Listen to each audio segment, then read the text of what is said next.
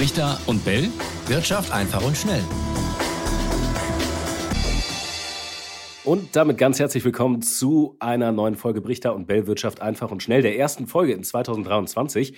Und das neue Jahr ist aus Sicht der deutschen Anleger richtig gut gestartet. Der DAX hat eine Gewinnserie hingelegt, wo sich viele immer noch verwundert die Augen reiben. Und die große Frage ist natürlich, hält das bis zum Jahresende? Was ist drin für den DAX in 2023? Und darüber wollen wir heute sprechen. Natürlich mit Raimund, ist klar, aber wir haben auch äh, zur ersten Folge im neuen Jahr einen Gast dabei, und zwar den Finanzexperten Jörg Scherer. Ich sag mal Hallo in die Runde. Hallöchen. Hallo.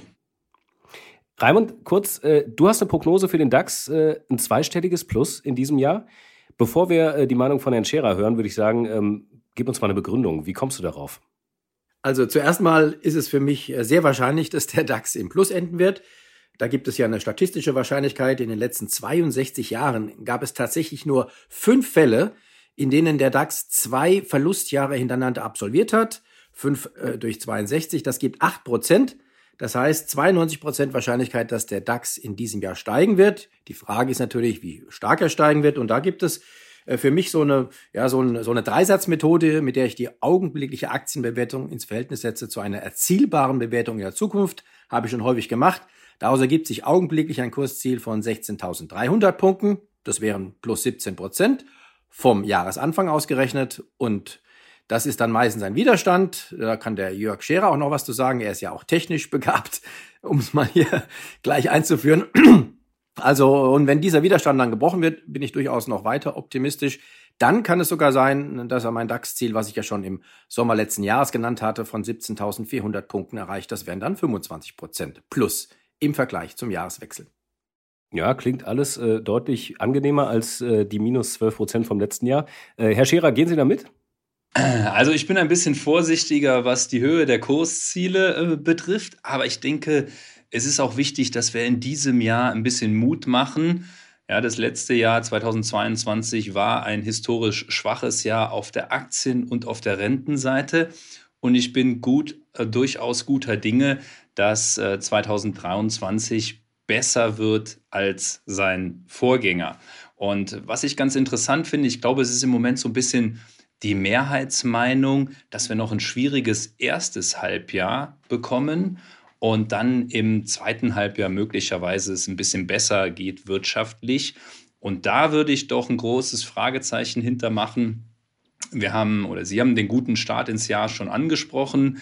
Der Fünf-Tages-Indikator in grün, so wie das die ersten fünf Handelstage, so oftmals auch die Tendenz des Gesamtjahres.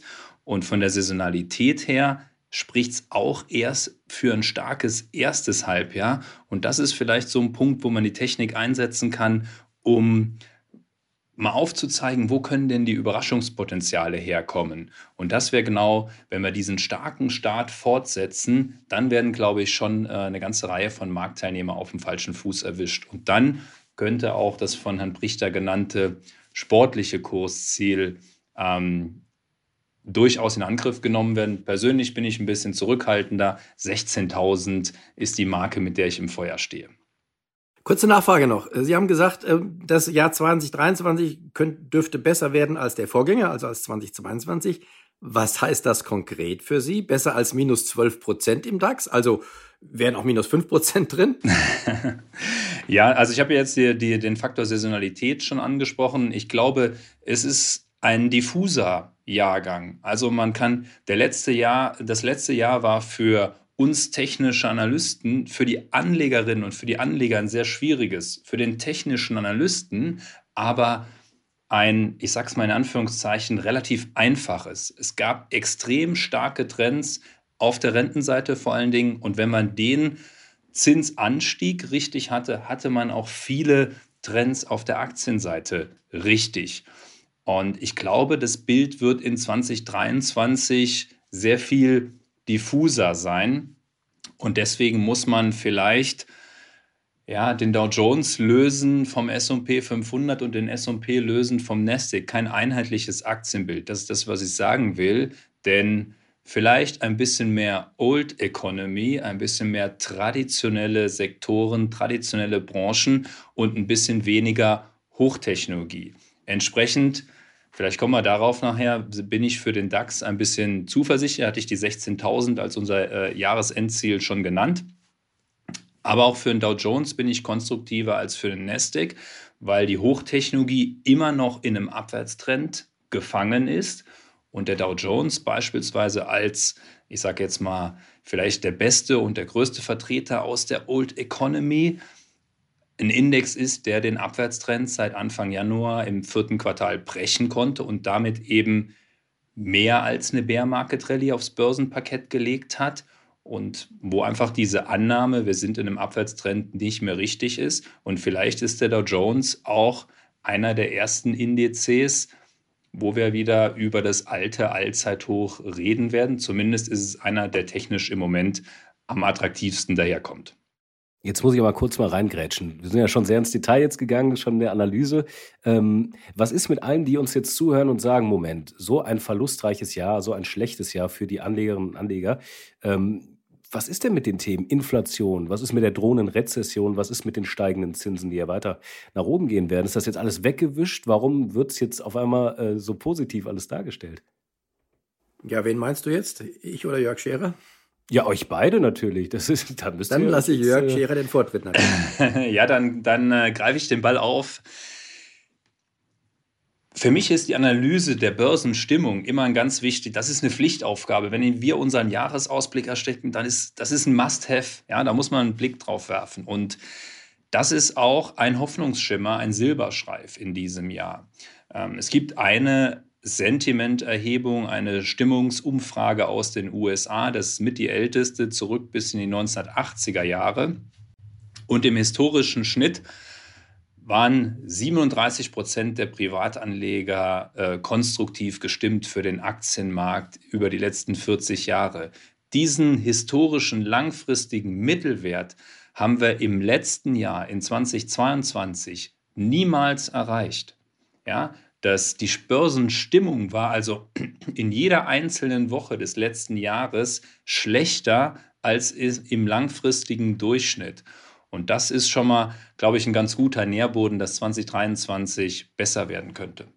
Das ist ein ganz, ganz wichtiger Punkt. Auch die Börsenstimmung, auf die ich auch achte, die hat uns vor allen Dingen im letzten Jahr auch an den Tiefpunkten immer sehr, sehr gute Hinweise gegeben, als die Börsenstimmung tatsächlich richtig im Keller war. Das war einmal im im, im Sommer der Fall. Äh, da gab es auch die Umfrage der Bank of America, die ein Allzeittief in der Börsenstimmung gerade der Großanleger der Fonds äh, zutage gebracht hat. Und schwupps ging es erstmal nach oben. Dann kam ein zweites Tief im September äh, und Ende September und dann ging es ebenfalls richtig in den Keller mit der Stimmung. Und das war wieder ein Kontraindikator. Also wenn die Stimmung schlecht ist, dann ist die Zeit, äh, dass die Kurse steigen. Und äh, ähm, Etienne, was deine inhaltlichen oder deine fundamentalen Fragen anbelangt, Rezession, Inflation, Zinsen, das ist ja alles in den Kursen drin. Alle schlechten Nachrichten sind da drin. Dass wir eine Rezession kriegen, ist drin. Dass die Inflation da ist, sind wir drin. Aber die Inflation, die fällt ja sogar, und auch da sind sich die meisten Experten einig, die fällt zumindest im ersten Halbjahr möglicherweise bis Jahresende.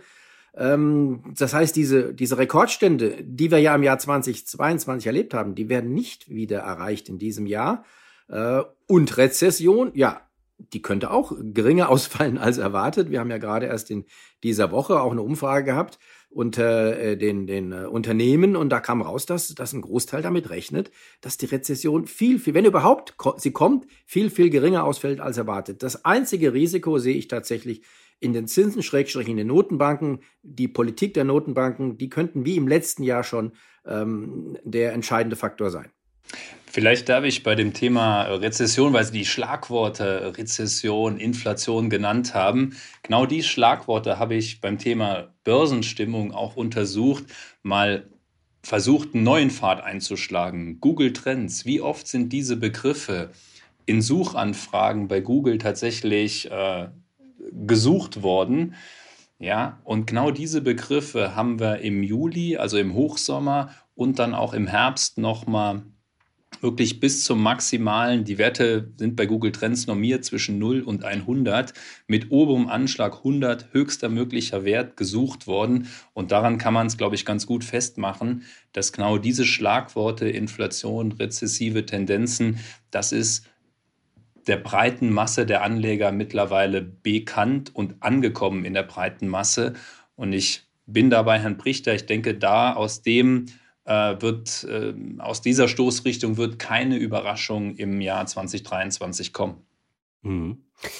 Dann lasst uns mal so ein bisschen ins Detail gehen. Ich meine, wenn wir uns jetzt mal die Sparten anschauen, gerade schon ein bisschen den Techniksektor äh, angesprochen, aber ähm, in den ersten Handelstagen im DAX haben wir gesehen, vor allem die Titel, die letztes Jahr verkauft wurden, wurden dieses Jahr äh, wieder, wieder eingepackt und gekauft, waren nachgefragt. Ähm, und der Unterschied zwischen Europa, in dem Fall Deutschland, DAX und auch Amerika, was die Börsenentwicklung dort anging in den ersten Tagen, genau umgekehrt im Prinzip zu vergangenem Jahr. Sind das so ähm, Trends, die, die langfristig für das Jahr prägend sein könnten? Also wird Europa besser laufen als Amerika und ähm, welche, welche Sparten sind spannend? Also bei den Sparten möchte ich, äh, bei allem Respekt, Jörg Schere, möchte ich Ihnen vielleicht widersprechen. Ich könnte mir durchaus vorstellen, dass die Hightech-Aktien äh, in diesem Jahr tatsächlich wieder kommen werden. Ähm, sie waren ja äh, die Geprügelten des letzten Jahres und äh, häufig ist es dann im Folgejahr anders. Ähm, gut, äh, vor allen Dingen, wenn die Zinsen, das, die haben ja vor allen Dingen unter den Zinsen gelitten, unter den steigenden Zinsen, wenn die nicht mehr so stark steigen. Also ich sehe durchaus auch Aufholpotenzial bei den Hightech-Aktien. Die könnten eventuell dann die Old Economy vielleicht sogar wieder schlagen. Letztes Jahr war es umgekehrt. Und was Europa anbelangt, sehr interessant, der Jahresstart, wir liefen viel besser als die USA. Das könnte tatsächlich auch in diesem Jahr ähm, ein Zeichen sein. Also man hört zumindest, ich weiß nicht, ob Sie das auch hören, äh, Jörg Scherer, Sie sind ja viel näher dran an den Großinvestoren äh, als Banker von der HSBC, dass die Großinvestoren tatsächlich in diesem Jahr Europa übergewichten. Kann das sein?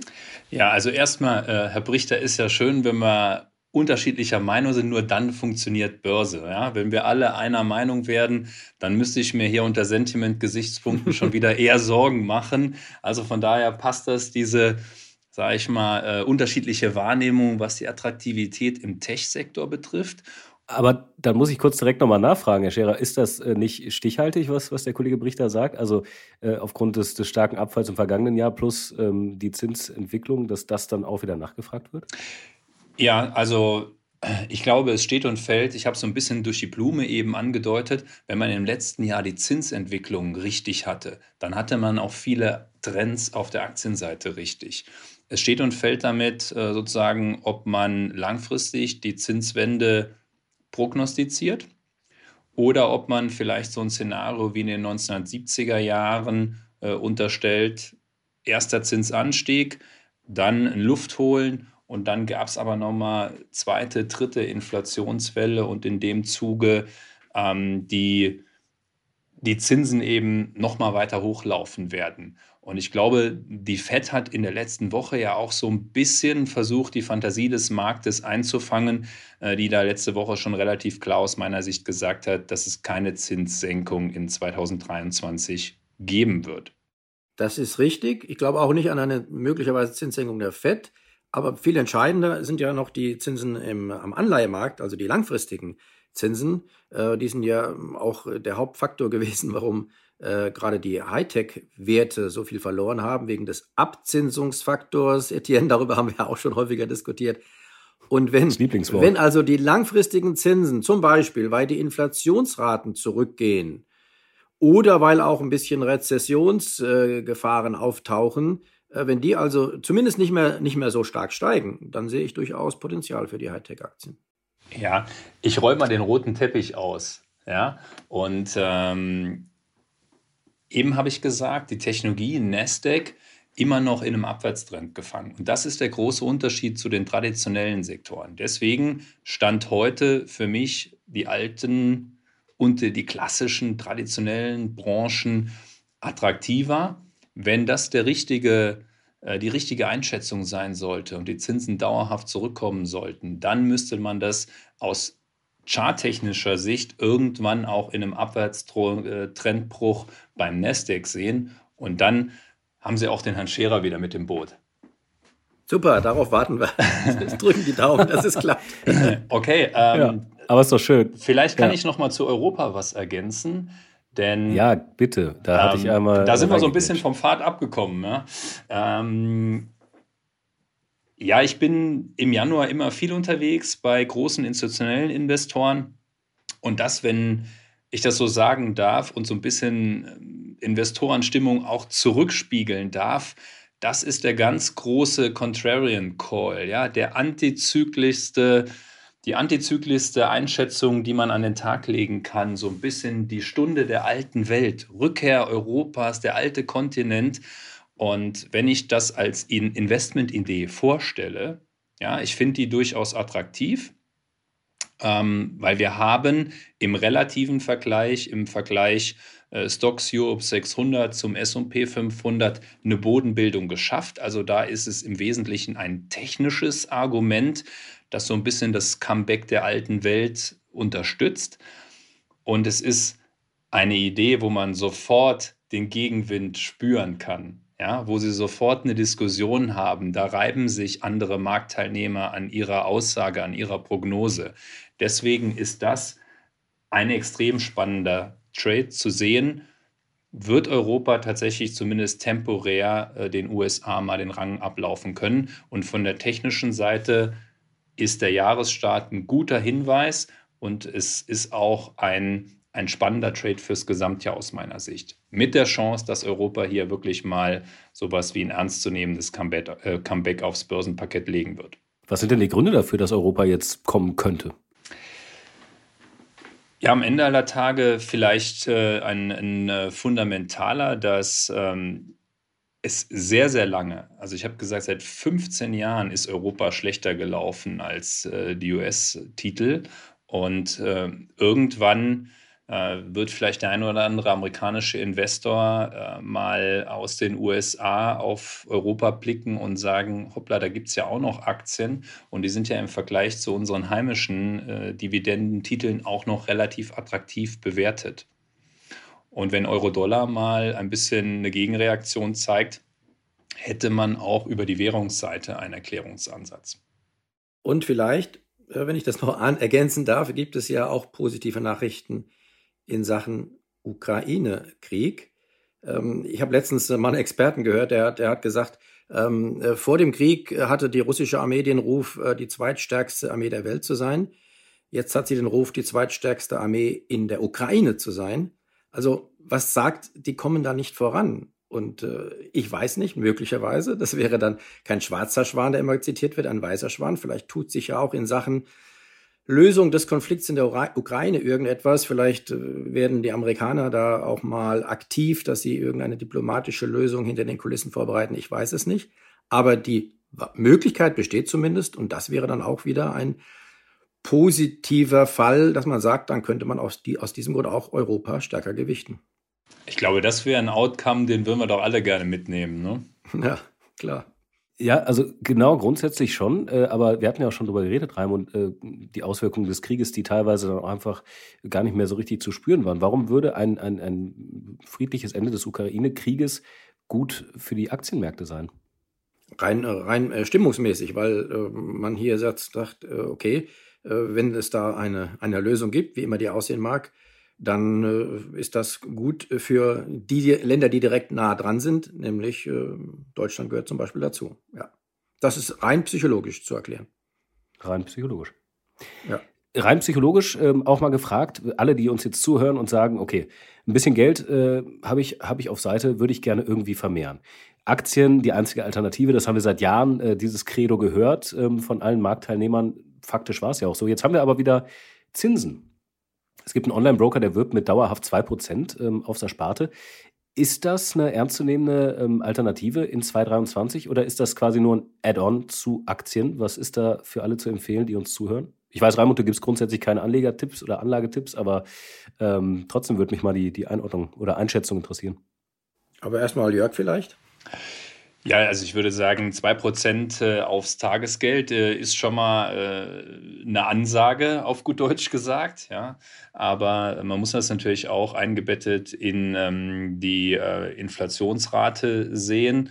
Und da, ähm, solange wir doch deutlich jenseits der 2% liegen, würde ich sagen, ist es für mich nicht unbedingt das attraktivste Angebot. Da würde ich dann eher sozusagen sagen, die zweite Assetklasse, namentlich der Goldpreis, das Gold, das in 2023 positiv überraschen könnte und möglicherweise auch die alten Rekordstände 2072 wieder ansteuern könnte.